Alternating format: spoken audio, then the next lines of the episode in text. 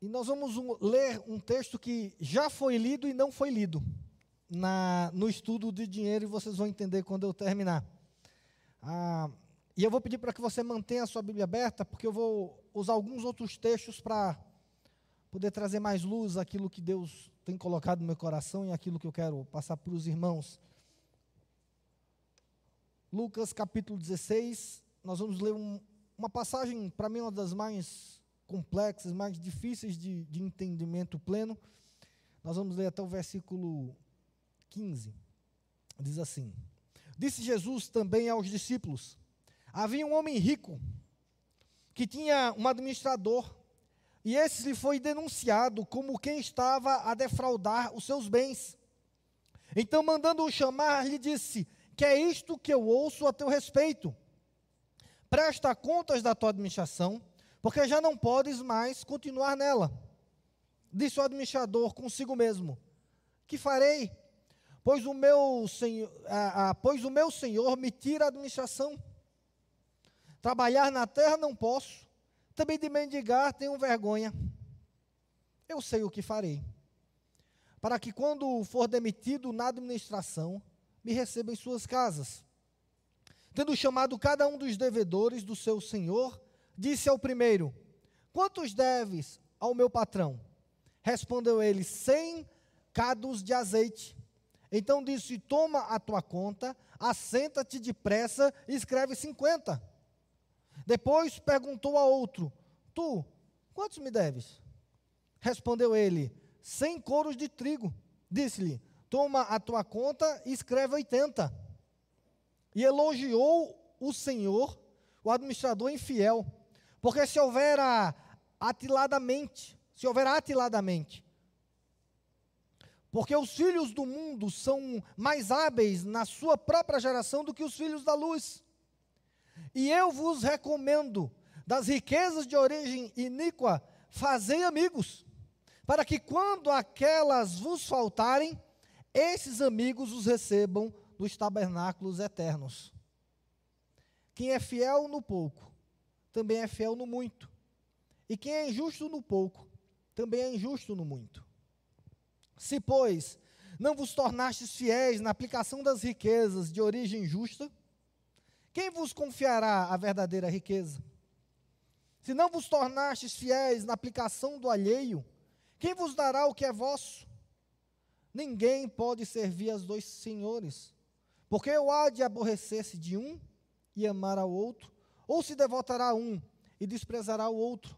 Não podeis servir a Deus e as riquezas. Os fariseus, que eram avarentos, ouviam tudo isso e o ridicularizavam.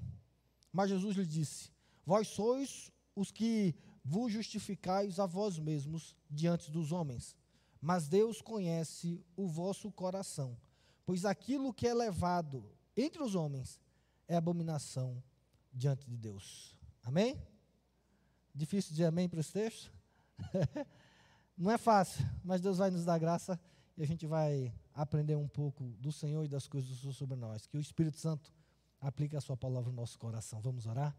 Meu Jesus, uma vez eu te peço agora, Espírito Santo de Deus, vem sobre nós e nos abre um entendimento sobre esse texto, Senhor. Sobre aquilo que o Senhor quis ensinar. E a nós, faz de nós ouvintes e praticantes da Tua palavra, Senhor. Possamos servir apenas ao Senhor. Que possamos nunca, nunca servir as riquezas, Pai nos dá entendimento da tua palavra. Espírito Santo, eu te peço nessa noite, aplica a tua palavra no nosso coração. E eu te suplico, Senhor, naquilo que eu for incompetente no transmitir, que o Espírito Santo possa aplicar e ensinar ao coração de cada um, segundo a tua palavra. Que nesse momento o Senhor cresça e eu diminua, e o abrir da minha boca e o meditar do meu coração seja verdadeiramente agradável na tua presença, rocha minha, redentor nosso, em nome de Jesus. Amém? Amém. Um dos filmes, porque não, o livro eu não tive muita paciência para ler, mas um dos filmes que eu gosto muito, marcou muito minha adolescência, foi O Senhor dos Anéis. E é escrito por, por Tolkien, que é um, um cristão, e, e nele ele coloca muitas figuras e muitas ideias cristãs, e ele era muito amigo do C.S. Lewis. Né? E uma da crítica que ele tinha para o C.S. Lewis, que o C.S. Lewis era muito explícito nas ideias cristãs, enquanto Tolkien era mais contido na, nas ideias cristãs que ele queria colocar no texto. Mas o que eu queria usar como referência, e que vocês fiquem ah, com isso na mente, é que um dos personagens principais, ou talvez toda a história, pelo menos do Senhor dos Anéis, ela tem a ver com um anel. Não sei se vocês já leram e viram, que é um anel do poder, é um anel do Sauron, um anel que corrompe as pessoas. E a figura que eu queria usar é a do Gollum, que é um hobbit, que é um dos personagens da, das histórias do Tolkien, que encontra esse anel no, a, a, no fundo do mar. E de repente, aquele anel ele começa a abduzi-lo, a chamá-lo, começa a seduzi-lo, e ele começa agora a, vir, a viver em função daquele anel. E o medo de perder o anel faz mudar totalmente ele, ele fica totalmente desfigurado. Quem conhece isso sabe que o Gollum é uma criatura, na verdade. Né?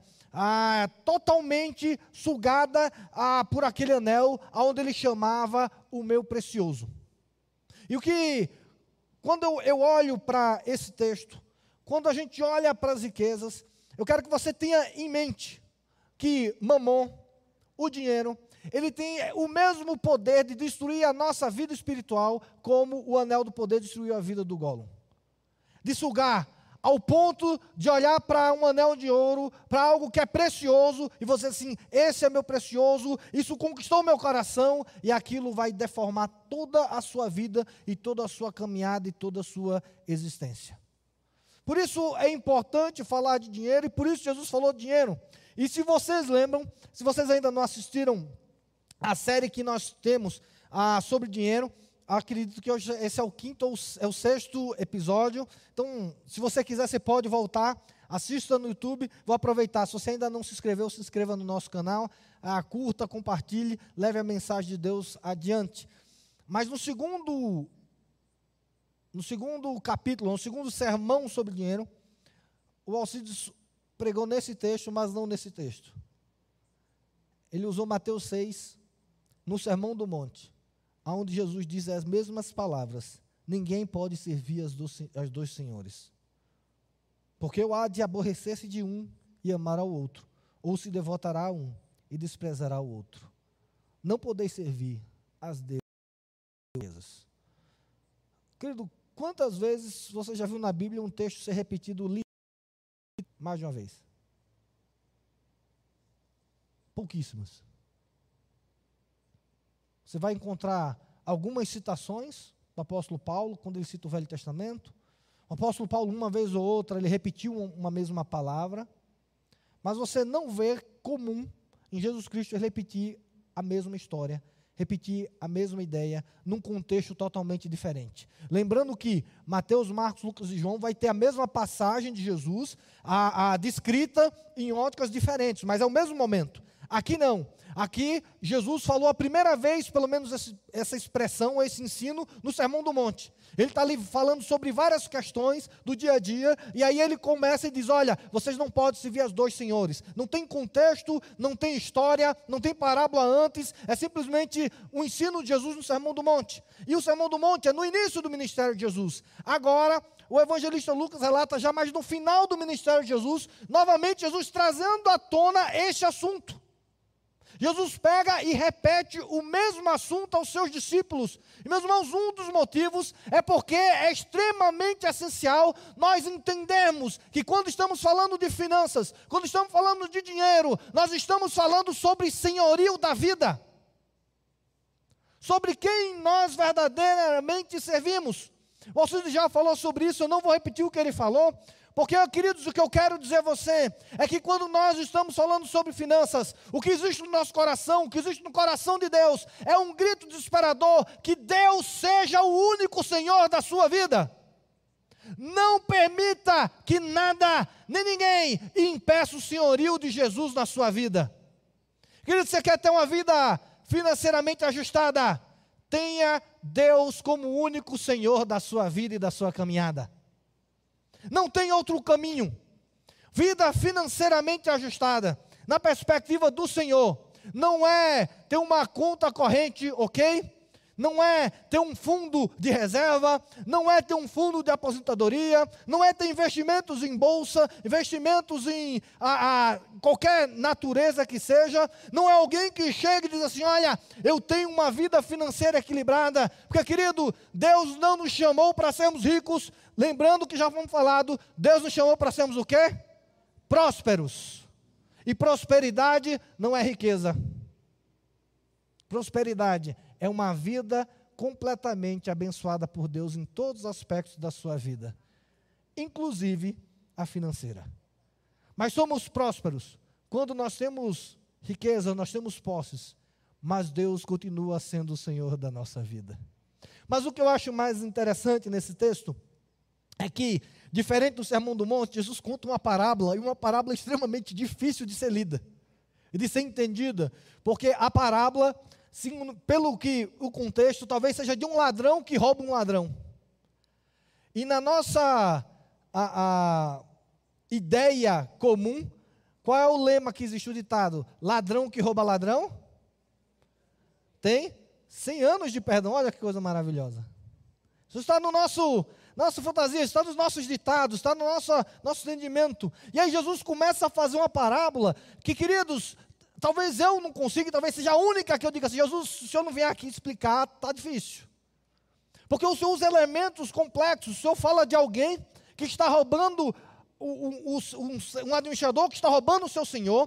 O senhor descobre que o administrador está roubando e diz assim: Olha, presta contas e você vai ser demitido. Um aviso prévio. E aí, essa pessoa, em desespero, o que é que ele faz? Bom, eu vou ser demitido porque eu estou roubando o meu senhor, e o que é que eu vou fazer? Vou roubar mais. Mas só que em vez de roubar para mim, eu vou roubar para o outro. Eu vou chamar todos os credores e disse: Você deve quanto? Não, eu devo 100. Então vem cá, ó, você só deve 50. Está aqui. Paguei, perdoei metade da sua dívida. Com certeza, esse credor ou esse devedor ficou bastante feliz. Aí ele depois chamou outro devedor do seu senhor e disse: Você deve quanto? Não, também devo 100. Ah, mas aqui é outro. Olha, você vai botar 80 aqui e, e, e vai em paz. E o outro fez: Não, tudo bem, então você vai tirar 20% da minha dívida? Olha, provavelmente a gente daria dando um glória a Deus, aleluia, não? Você nunca viu um testemunho de alguém que devia 10 mil e do nada apareceu um cheque para ele pagar a dívida? E veio na igreja dar testemunho, dizendo: Louvado seja o Senhor, glória a Deus. E a gente achou isso maravilhoso. Você acha que é diferente desse texto? Imagina, você está devendo a alguém, você não pagou alguém, e aí de repente você chega e recebe uma carta dizendo assim: olha, sua dívida foi paga. Você faz até culto de ação de graças. Ou não? Entende, querido, como o nosso coração é corrupto em relação a isso? Porque eu já ouvi vários testemunhos de igreja dizendo: olha, eu meti os pés pelas mãos, eu estava devendo, aí Deus foi bom, orei a Deus, e de repente apareceu do nada, diz assim: olha, sua dívida foi paga. Aqui as dívidas tinham sido diminuídas. Imagina se na sua dívida, o cheque especial, o banco liga dizendo assim: olha, ah, foi perdoado 50% de sua dívida. Aí você não procura saber como foi que o banco, né, como já foi citado aqui, que não tem a, a, muita ética, decidiu do nada perdoar você em 50%. Porque a gente tem uma ideia de cavalo dado, o que é que a gente faz? Ah, a gente não olha os dentes, não é isso? Ah, mas se foi um funcionário que foi demitido e está querendo fraudar o banco? Não importa, eu não estou querendo fraudar, eu sou o beneficiário disso. Eu recebi o desconto, eu não pedi a ninguém. Entende, queridos, o que Jesus começa a fazer nessa, nessa parábola, que é tão difícil da gente entender? E aí, quando termina, e aí vem a questão mais difícil, é que o Senhor descobre o que aquele administrador fez, e o que é que ele fez com esse administrador? Elogiou. Muito bem. Você fez certíssimo. Porque você já era iníquo. E da iniquidade você tirou vantagem para si próprio. E aí Jesus, nessa parábola, diz: Não sirvam a dois senhores, porque a iniquidade leva à iniquidade. O que Jesus está falando aqui, e para mim, para entender esse texto, eu entendo que Jesus está sendo irônico na maior parte do tempo. Jesus não está dando lições positivas, ele está sendo irônico. Aqui na parábola, e é uma figura de linguagem, Jesus faz assim: Ah, você foi corrupto, e da sua corrupção, o que é que você fez? Amigos, porque eu vou ser demitido do meu, do, pelo meu patrão, vou chegar naquele cara que, meu, que eu dei 50% de desconto, e como é que ele vai fazer? Ele vai me receber de quê? De braços abertos. Eu usei da iniquidade para continuar me afundando na iniquidade. Eu usei da podridão para continuar sendo mais podre. Eu usei do lamaçal para ficar mais sujo na lama. E aí Jesus ironicamente diz: Muito bom. Grande caminho. Que decisão maravilhosa você tomou. Por quê? Porque os ímpios, esses sim, são mais espertos que os filhos da luz. É isso. O ímpio continua sendo ímpio e leva vantagem da impiedade. Esse é o caminho daquele que decide seguir a mamon. E por isso, querido, nós precisamos olhar e pensar a quem verdadeiramente nós estamos servindo. Porque se nós estivermos servindo mamon, estamos andando de iniquidade em iniquidade e achando que as coisas estão sendo boas. Chegamos ao ponto de, na iniquidade, querer dar glória a Deus no meio da corrupção, no meio da treta, no meio do jeitinho. Nós começamos a andar conforme a música na nossa geração quando falamos de dinheiro. Todo mundo não faz? Por que eu não vou fazer? Se todo mundo faz, e aí Jesus, quando entra nessa ideia, Jesus faz ironicamente. Muito bom. Muito bem. Decisão maravilhosa que você tomou. Da sua iniquidade, você se tornou mais iníquo e da sua iniquidade você fez amigos. E aí Jesus continua aqui. E aí Jesus no versículo 9 continua: E eu vos recomendo das riquezas de origem iníqua, fazem amigos. Está vendo que Jesus está sendo irônico? Porque depois vem aqui versículo 14: Os fariseus que eram quê? Avarentos. Aqui Jesus não está mais falando a parábola, aqui Jesus está sendo irônico. Das riquezas de origem iníqua, fazer amigos para que quando aquelas os faltarem, esses amigos os recebam onde? Nos tabernáculos eternos. Sabe por quê? Porque Deus não vai te receber. E quando Jesus fala sobre tabernáculos eternos, Ele está dizendo: vai lá, que no dia do Senhor, eles vão lá te receber, porque Deus não vai. Dá para entender? Difícil, né? Mas aí Jesus começa e começa a trazer a lição dessa parábola. E ele começa a trazer alguns princípios para nós, daqueles que têm Deus como verdadeiro Senhor da sua vida. E ele começa, ele começa assim: quem é fiel no pouco, também é fiel no muito. Ponto. Seja fiel nas coisas pequenas. Seja fiel no pouco. Seja fiel nas coisas diminutas, porque é delas são das coisas pequenininhas que nós vamos abrindo exceções e o pecado vai tomando conta da nossa vida e do nosso coração. Perceba que não é das coisas grandes que o diabo vem para conquistar o seu coração, é das pequenininhas. O diabo não vai pegar o marido para adultério de maneira escancarada, diretamente para adultério, não. Ele vai começar com uma piada, ele vai começar com uma, um, um, vídeo, com uma foto, com a pornografia, com um elogio, com uma brincadeira. É assim que o diabo vai agindo no nosso coração. E é assim também nas questões financeiras, porque quem não é fiel no pouco não pode ser fiel no muito. Porque no pouco é onde somos verdadeiramente testados. Porque no muito todo mundo vê. Mas no pouco, quem vê? De repente você está no restaurante. E aí você, sei lá, consumiu uma conta, deu 300 reais no final. Aí você vai conferir a conta. E aí você descobre que o garçom esqueceu de botar um refrigerante. Seis reais. Aí você faz, hum, vou voltar para dizer que ele esqueceu, já pagam 300 reais nessa conta o dono do restaurante já está ganhando muito, deixa para lá. Ninguém vai perceber, ninguém vai notar, ninguém vai sentir falta. Entende como faz? É no pouquinho. E aí Jesus começa a falar: olha, para termos o senhorio de Deus na nossa vida, nós precisamos entender que precisamos ser fiel aonde? No pouco, no pouquinho, nas coisas pequenas, nas coisas que você acha que ninguém está prestando atenção, Deus está prestando atenção nas coisas pequenas da sua vida também. Seja fiel no pouquinho e você vai ser fiel no muito. Mas não ache que se você é fiel no muito, você pode ser infiel no pouquinho, porque ele continua. E quem é injusto no pouco, que é que ele fala? Também é injusto no muito. Querido, para Deus ser o nosso Senhor, precisamos ser fiéis a Ele no pouco e no muito. Sempre fiéis. Sem abrir exceções. Sem a conversa com a carne, com o pecado, com a malícia, com o mamon. Precisamos ser fiéis em todo o tempo. Não existe o pequenininho. Não. Quando Deus é o Senhor da nossa vida, todas as coisas são diante do Senhor do mesmo tamanho e nós vamos agir com Ele da mesma maneira. Financeiramente é isso. Se você é fiel no pouco, você vai sendo muito. Às vezes você está sendo muito fiel no muito, mas você está esquecendo do pouco. Às vezes do pouco você está deixando para lá. Às vezes do pouco você está dizendo, isso é tão pouco, isso é tão insignificante. A gente só pensa no muito. Não, querido. A fidelidade começa no pequeno e aí vai por muito. E aí Jesus continua. Se, pois, não vos tornastes fiéis na aplicação das riquezas de origens injustas, e deixa eu só explicar aqui, porque parece que eu bem confuso.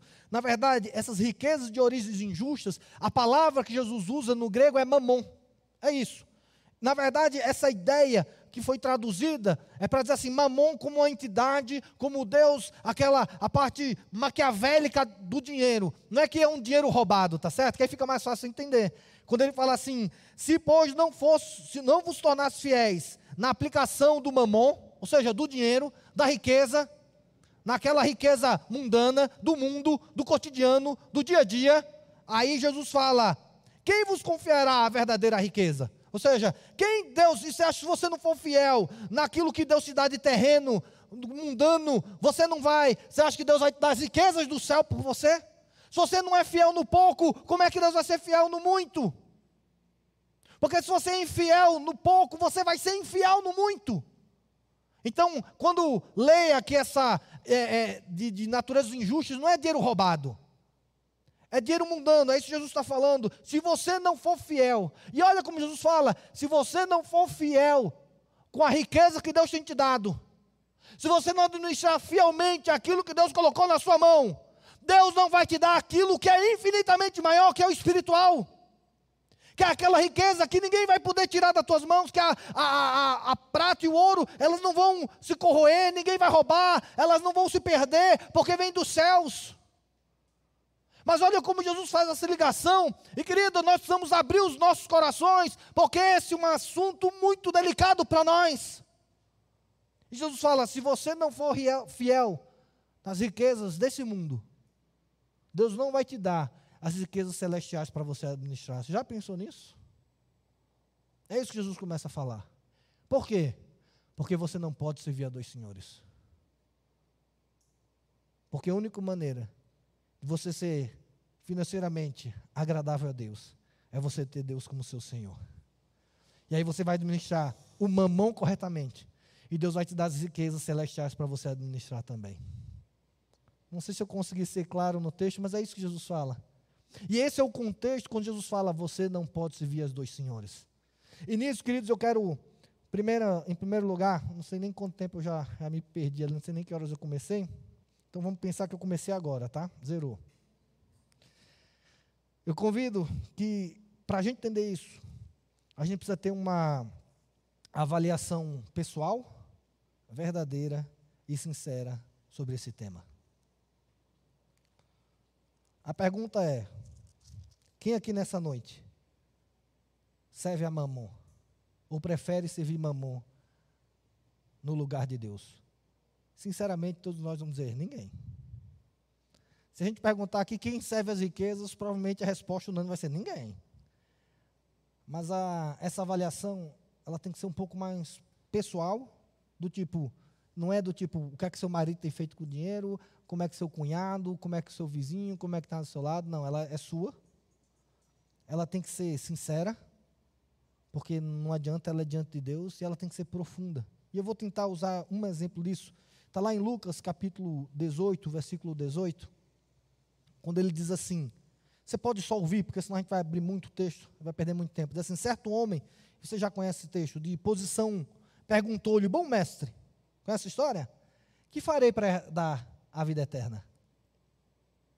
Respondeu-lhe Jesus: Por que me chamas de bom? Ninguém é bom senão só que é Deus.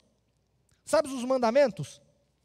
Não adulterarás, não matarás, não furtarás, não dirás falso testemunho, honra teu pai e a tua mãe.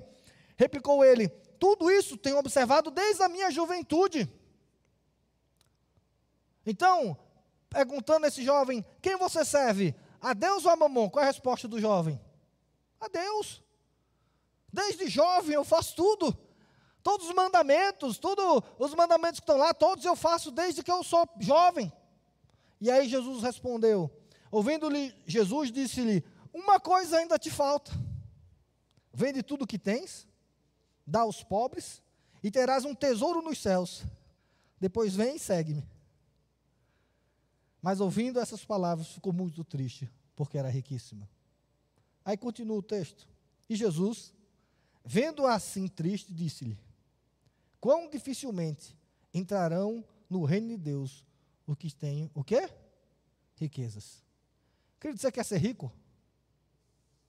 Segundo Jesus, você vai dificultar a sua vida com Ele e o seu acesso. Porque Jesus diz assim: quão dificilmente entrarão os ricos. Mas nós vemos uma, um grupo, uma igreja, um momento que todos nós queremos ser ricos. Qual o preço da sua riqueza? Jesus, quando olha, fala assim: quão dificilmente entrarão os ricos no reino dos céus. Você percebeu que quando a gente fala desse texto, a gente fala muito mais das exceções do que Jesus queria falar? A gente lê esse texto e fala, olha, mas não todos os ricos. Aí a gente começa a falar das exceções, aí Jesus continua. Porque é mais fácil passar um camelo pelo fundo de uma agulha do que entrar um rico no reino de Deus. E aí as pessoas começam a, a, a, interpretar essa agulha, dizendo que na verdade não é tão difícil a agulha assim, que na verdade é uma agulha de médico que passa numa boa, tal, porque a gente quer mudar aquilo que Jesus falou, porque, queridos, segundo aquilo que Jesus falou, vai de encontro ao nosso coração, vai de encontro à nossa necessidade, vai de encontro à nossa mentalidade. O que Jesus está falando é: cuidado com as riquezas. Porque existia um jovem rico, muitíssimo rico, que achava que servia a Deus, mas na verdade ele estava servindo a mamão. O que é que o pastor está falando, pastor? Estou falando cuidado com o dinheiro. E cuidado com a sua ganância, porque a tua ganância pode te levar para longe de Deus. E o preço do seu sucesso, o preço da sua riqueza, pode custar aquilo que Deus pretendia para você como ministério, como vida, como caminhada. Ao ponto daquele jovem, Jesus diz assim: só faltava uma coisa para esse jovem: ter Deus como Senhor e não mamon. E aí, quando Jesus fala isso, olha o que os discípulos disseram.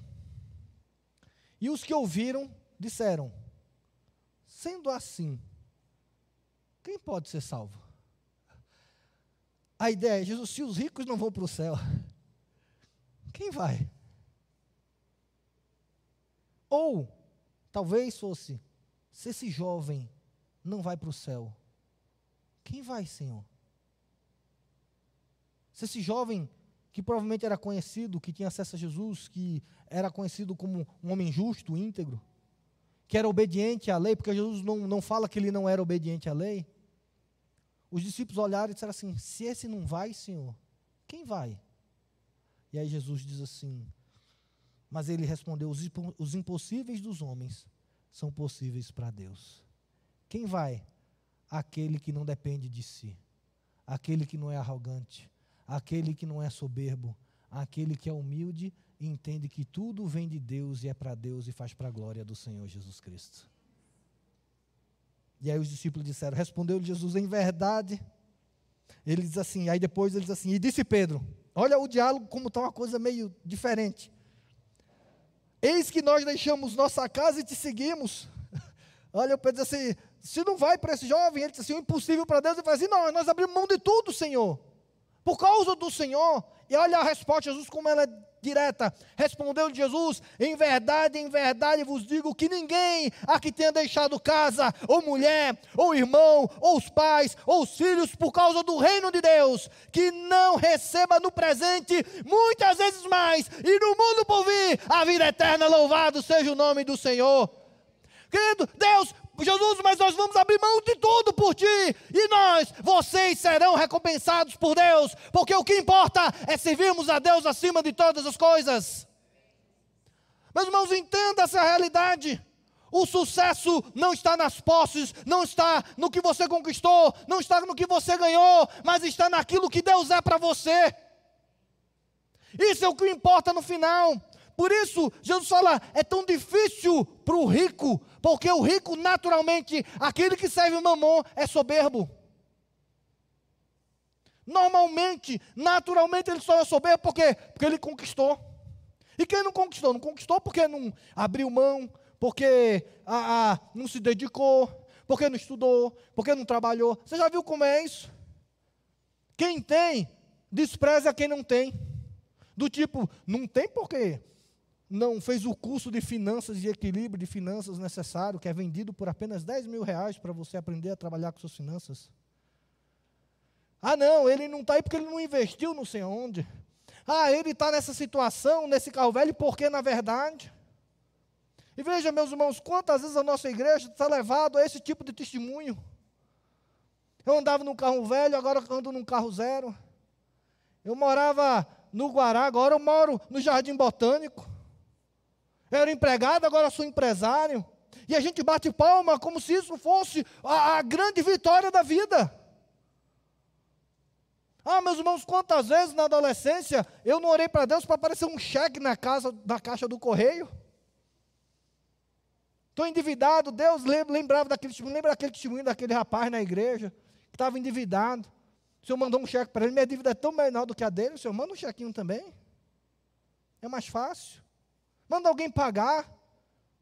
Manda alguém resolver. Não importa como, Senhor, só resolve. Não, querido. O nosso coração tem que estar no Senhor. E aqueles que seguem o Senhor, Jesus disse: esses nunca serão abandonados por Deus. Por isso, querido, quando eu leio esse texto de Jovem Rico, eu tenho que entender que eu preciso, com muita sinceridade, honestidade e profundidade, avaliar quem tenho seguido. Porque se você não responder essa res pergunta hoje, um dia você vai ter que responder no dia do Senhor. Um dia todos nós vamos ter que responder a essa pergunta para Jesus Cristo, que o jovem rico foi embora porque tinha muitas coisas. E a pergunta é: se você tivesse que abrir mão de tudo que você tem, de todos os seus bens, doar aos pobres e simplesmente seguir a Jesus, você toparia? Essa é a pergunta. Ah, mas Jesus não está pedindo isso. Não, não está, óbvio que não está.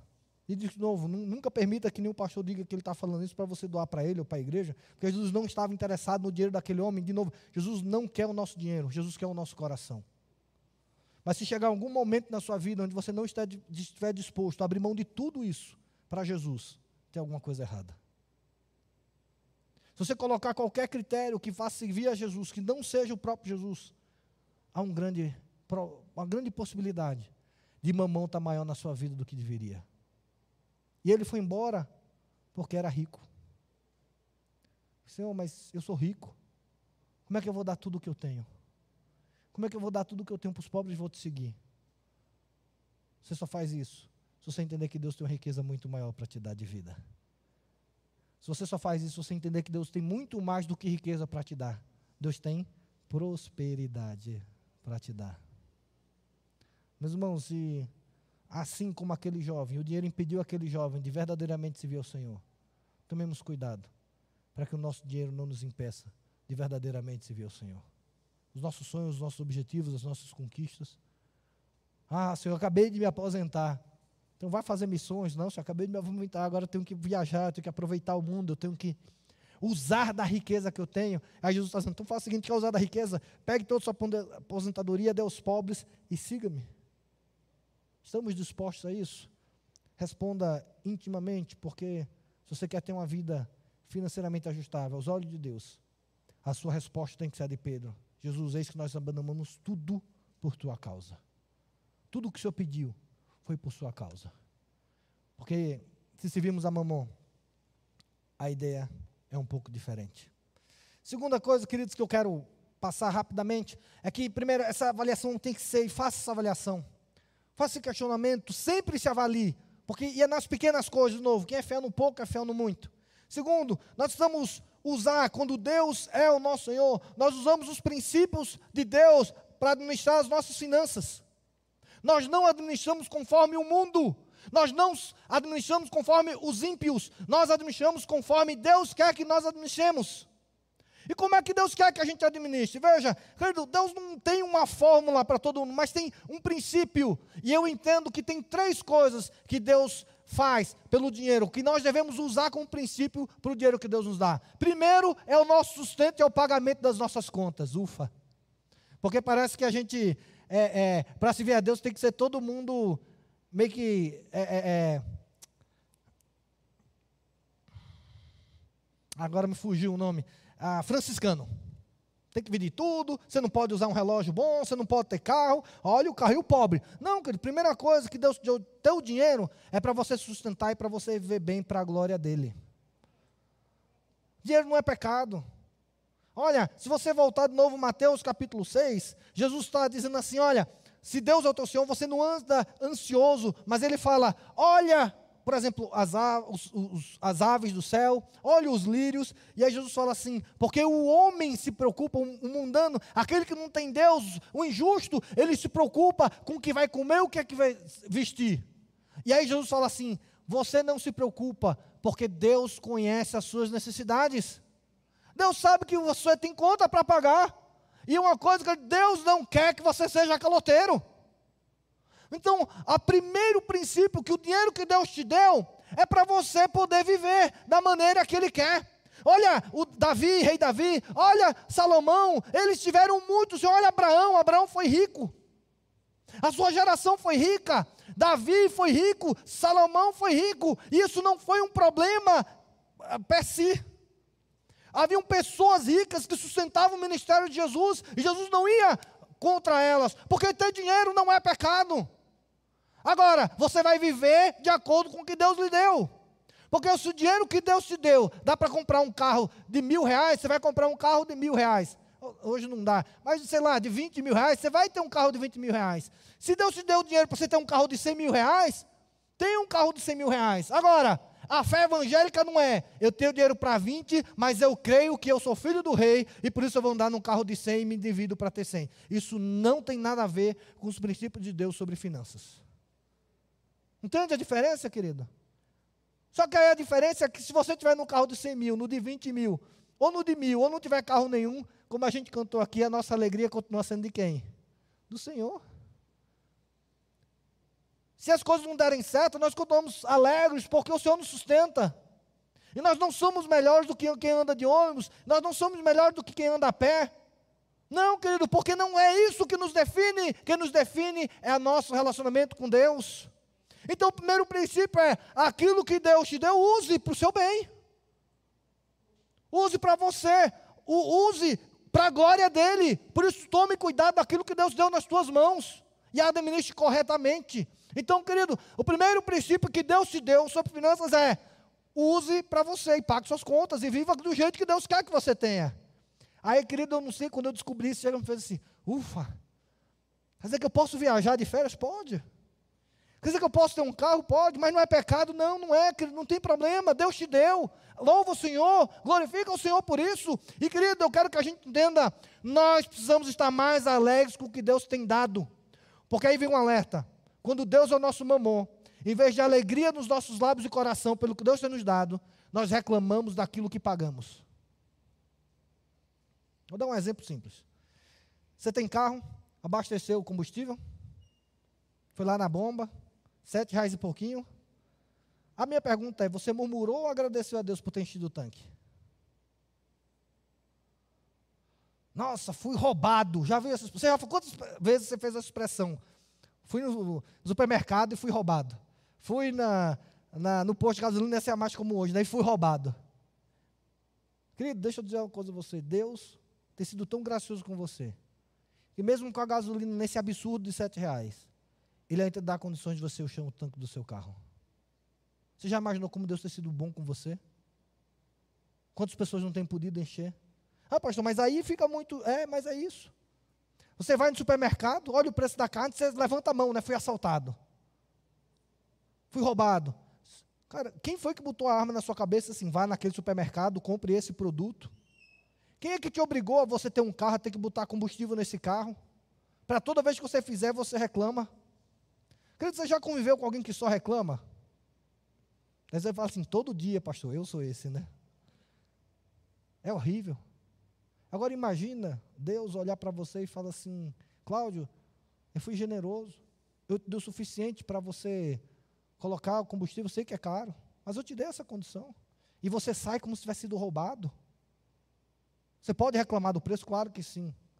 Mas você tem que entender que Deus tem sido extremamente gracioso com você.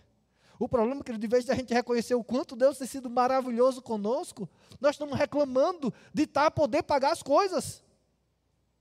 Estamos reclamando do preço das coisas. E, querida, não estou falando aqui que a gente tem que ficar satisfeito, achar maravilhoso. Sete reais, não, que seja 20 reais o gasolina. Não estou nisso. Eu não estou falando disso. Que eu estou dizendo é que você é caro, mas Deus tem sido gracioso e super abundante na minha vida. E Deus continua me sustentando mesmo sendo caro. É você entender que tem um Deus te protegendo por trás de tudo e te cuidando de tudo. Mas, querido, nós somos a geração de crente que passou por uma pandemia, que às vezes ficou curado da doença e não dá glória a Deus, uma, que não ficou doente e não dá glória a Deus. Nós somos da geração de crente que quando vai tomar vacina, vai uma cartaz do tipo Viva SUS, Viva SUS não, viva o nosso Deus que nos sustentou. Deus é o nosso Senhor da nossa vida. Mas nós somos a geração que reclama. Nós somos a geração que, quando está caro, a gente parece que é roubado. Esse é o sentimento. Não, querido, nós não fomos roubados porque nada é nosso, tudo Deus nos deu para o nosso sustento. Nosso coração tem que se alegrar ao nosso Deus, porque por mais que seja apesar da crise, Deus continua nos sustentando, louvado seja o nome do Senhor. Deus te deu dinheiro para o teu sustento, querido. Não reclama disso. Não reclama de Deus. Ah, mas eu não estou reclamando para Deus. Não, mas está reclamando o tempo todo. Que absurdo isso. Olha que absurdo isso. Eu não posso mais aquilo. Eu não posso mais aquilo. Olha o preço que ficou não sei o quê. Olha. Não, querido, não é isso que Deus quer. Primeira coisa, o seu dinheiro é para o seu sustento. E agradeça a Deus que tem sido mais do que suficiente. Deus tem sido cuidadoso com você.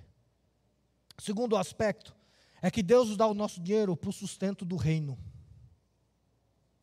É para o nosso sustento mas também é para sustentar o reino de Deus. E querido, aqui vem um grande problema que tem crente que acha que dar dízimo e oferta é ser roubado. Essa é a fama que existe. Você vai dar o dinheiro para aquele ladrão lá do pastor? Você vai dar oferta para o pastor poder trocar de carro novo? Olha a caminhonete que ele anda, né? Segundo Lara, um carro muito grande para apenas duas pessoas. É um desperdício. Não, que é isso? Meu dízimo não, que tira o dízimo dele, ele vende o carro, ande no Uno, que dá ele Ana numa boa, e que ainda fique agradecido a Deus porque tem um Uno para andar. Sabe por quê, meus irmãos? Porque a gente acha que o dinheiro da igreja é nosso. A gente acha que é nosso, não. O, o pastor é sustentado com o meu dinheiro. Não, querido, eu não recebo de você, você é fiel a Deus, porque se eu disser que amanhã não precisa pagar nenhum pastor dessa igreja, o seu dízimo continua sendo um compromisso diante de você e Deus, ou não? Se você dizer que a igreja agora não tem conta nenhuma para pagar, você está livre de ser dizimista? É isso que a Bíblia ensina? Não. Não tem nada a ver uma coisa com outra. Mas, querido, nós somos a geração da classe média que se a gente pagar alguém, parece que a gente está sendo roubado.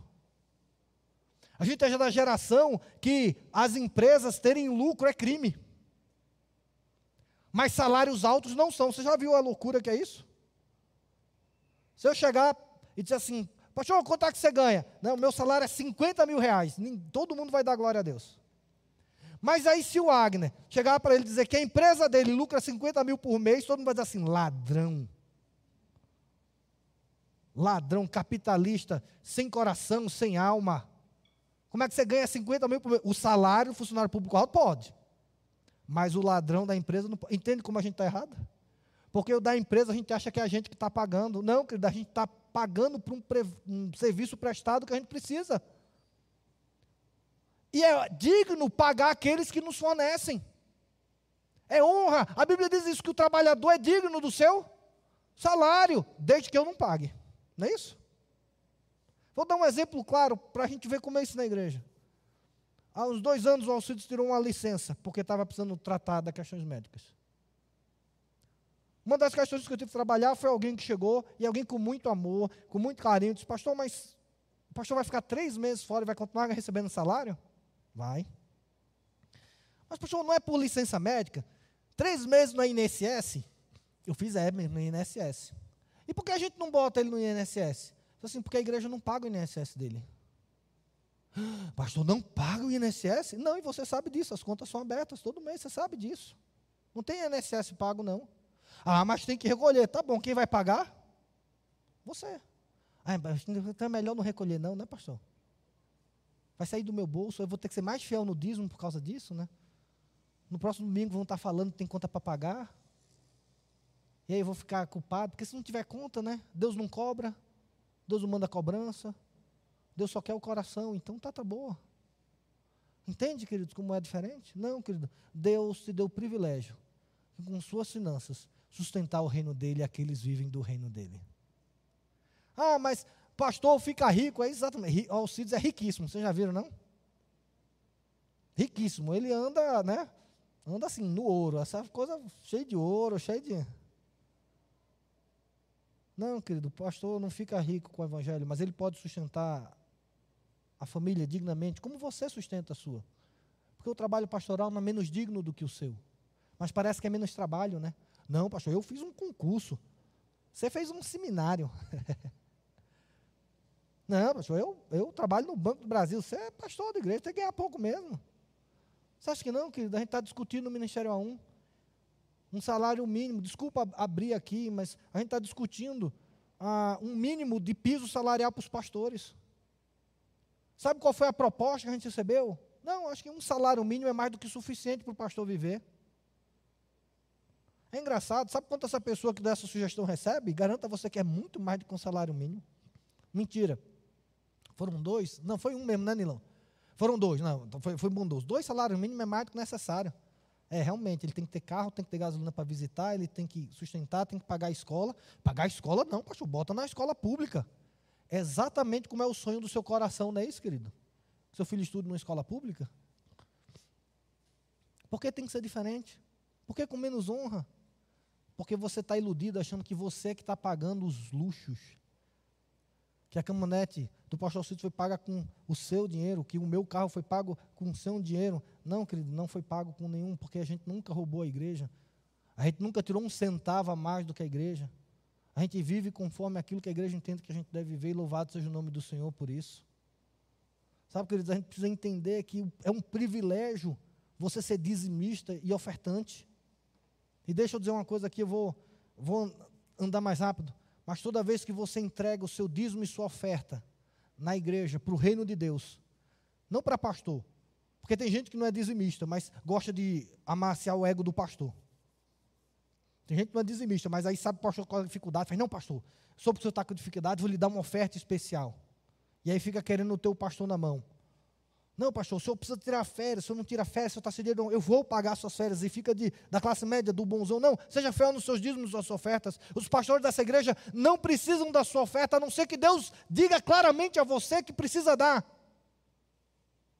Porque nós temos salários e vivemos conforme esse salário.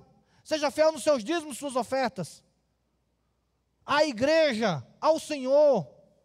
Porque toda vez que você traz seu dízimo, sua oferta à casa do Senhor, espiritualmente, você está dizendo: Eu não sirvo a Mamon, eu sirvo a Jeová. Amém? Entende isso, querido? Toda vez que você traz os seus dízimos ao Senhor, você está dizendo, Deus, entre Mamon e o Senhor, eu escolho minha fidelidade ao Senhor. É espiritual, não é só financeiro. Porque aí sim vem um princípio eterno. Se Deus é o seu Senhor, você ama dar. E aí vem o último princípio sobre as finanças. É que o que Deus te deu, Deus te deu para você ser bênção na vida do próximo. Amém? Amém, querido? Porque Jesus Cristo falou, e não está dito nos evangelhos, mas está lá em Atos, eu quero que você abra lá nesse texto, porque às vezes a gente passa ah, por alto dele. Atos capítulo 20, versículo 35. O apóstolo Paulo está se despedindo dos presbíteros de Éfeso. E aí ele está, essa última recomendação que às vezes a gente passa por alto. Ele diz assim: Tenho-vos mostrado em tudo que trabalhando assim é mister socorrer os necessitados e recordar as palavras do próprio Senhor Jesus Cristo. Vamos dizer todos juntos? Mais bem-aventurado é dar do que? Amém? Querido, dar é melhor que receber. Ah, como estamos errados na nossa geração, não é não? Porque eu, querido, fui criado numa geração que recebi tudo. Deus foi muito gracioso comigo. Eu nunca passei fome. Meus pais, meu pai era professor universitário, minha mãe também teve curso superior. Ah, eu estudei em colégio particular a vida toda. Nunca faltou o que vestia, eu não tenho um, um testemunho do Alcides. Nunca passei por dificuldade e sempre recebi tudo. E a maior graça que eu tenho é mesmo tendo recebido tudo, Deus dizer que é melhor dar do que receber. Mas você já viu como é constrangedor receber? Você quer dar, mas parece que quando você dá, você está humilhando a pessoa. Não, eu quero lhe dar isso. Não, mas que é isso? Eu estou sendo pesado. Você, não, para mim é bom dar. Para mim é bom ser generoso. Para mim é bom ser usado por Deus para ser bênção na sua vida. E querido, abra o seu coração para isso e Deus vai te mostrar, porque Ele tem me mostrado infinitas vezes isso. Já teve culto de eu estar orando antes, quando eu recebi o meu salário, eu falei assim: o que é que eu faço salário? E Deus falou assim: olha, separa esse dinheiro para dar para Fulano na igreja. E aí eu fiz assim: tudo isso, Senhor? Não, tudo isso mesmo. Então tá bom. Fui lá, juntei, coloquei num, num envelope, cheguei no culto, apertei a mão da pessoa, dei um abraço, coloquei o, o, o, no bolso, espero que ela nem saiba que tinha sido eu. E pronto. Alguns meses depois eu soube que aquela pessoa estava dizendo assim, eu tinha uma, uma conta para pagar, não sabia como. E veio alguém na igreja, do nada, colocou o dinheiro no meu bolso, eu tinha exatamente aquela conta que eu tinha para pagar. Sabe o que mais feliz é que ele não saiba que sou eu. Porque se ele não souber que sou eu, ele só vai dizer uma coisa: glória a Deus. Mas se ele souber que foi, fui eu, ele vai dizer assim: glória a Deus, mas obrigado, pastor Luciano. Não, querido, a gente tem que buscar o glória a Deus. Por isso Deus fala: quando a tua mão der, que a tua mão esquerda não saiba que a tua mão deu. Se você puder dar sem que a pessoa saiba, porque quando a pessoa não saiba, ela vai dar a glória a Deus, porque Deus foi, foi usado para abençoar aquela pessoa. Querido, não seja a pessoa que queira receber um cheque do nada para pagar suas contas. Peça a Deus dinheiro para pagar suas contas, mas peça a Deus para ser usado por Deus, para abençoar pessoas, para que elas glorifiquem o nome de Deus através do ministério que Deus tem lhe dado e dos bens que Deus tem lhe dado. Porque bem-aventurado, feliz é dar do que receber. Querido, se alguém lhe deu porque Deus mandou, receba com gratidão. Porque não é esmola. E deixa eu dizer isso para vocês. Ele fala duas coisas. Uma é, é, o apóstolo Paulo vai dizer isso: cuide daqueles necessitados. Isso é obrigação nossa. Oferta não é para aquele que está mendigando e necessitado. Isso é uma obrigação nossa. Oferta é para aqueles que Deus coloca no nosso coração, que nós devemos usar as nossas posses para sermos instrumento de bênçãos para Ele. Às vezes é para o mimo que seja o mimo que Deus está dando para ele. Os princípios financeiros para ter uma vida ajustada que agrada a Deus é isso. Um, viva de acordo com o que Deus tem lhe dado, pague suas contas. Se Deus tem lhe dado muito, amém, coisa boa, maravilha, não invejo você em nada, usufrua porque Deus foi bondoso com você. Se Deus tem lhe dado pouco, amém, glória a Deus, viva bem com Deus, com o que Deus tem lhe dado, também não lhe invejo nada, mas use daquilo que Deus tem lhe dado, seja feliz com Deus tem lhe dado. E viva de acordo com o que Deus tem lhe dado. Segundo, entenda que é um privilégio poder sustentar a obra de Deus. Querido, entenda. E aí eu vou dizer para vocês, para mim é um privilégio poder ser usado por Deus para sustentar o ministério do pastor Alcides. E eu sou alguém que ando com ele. e tenho esse privilégio. Eu pago sozinho? Não, mas eu sou fiel nos meus dízimos e minhas ofertas. E para mim é um privilégio poder sustentar aqueles que têm trabalhado aqui nessa igreja. Que Deus me dê mais para eu poder ajudar com mais. Mas é um privilégio para mim. E sei que Deus vai te abençoar assim como tem me abençoado quando nós sustentamos o reino de Deus. E por último, eu faço desafio a você. Abra o seu coração para ser bênção de Deus, para abençoar uma outra pessoa. Abra o seu coração para dizer, Deus, quem está precisando ser abençoado por ti? Quem está precisando receber um mimo do Senhor, uma oferta do Senhor? Às vezes pode ser direto para a igreja, às vezes a igreja está precisando, às vezes pode ser diretamente para alguém, mas eu garanto a você, se Deus fizer, Deus vai encontrar. E eu quero dizer a você, não vai ter ninguém que tenha aberto mão de pai, mãe, casa, filho e filha que Deus vá desamparar. Você não vai ficar mais pobre, porque você sustentou o reino de Deus e foi usado para abençoar pessoas. Não é isso que te endivida. Você não está endividado porque você ajudou alguém. Normalmente você está endividado porque você deixou mamão tomar conta da sua vida e você viveu acima das suas posses. Ajuste o seu coração e que Deus nos dê a graça de todos nós, ao sermos confrontados com Jesus Cristo, dizendo: Deus ou mamon? Todos nós possamos dizer quem? Deus, somente Deus, nada além de Deus. Amém? Amém, querido. Que Deus aplique a sua palavra no seu coração. Se eu não fui entendido, me procura. O texto é difícil.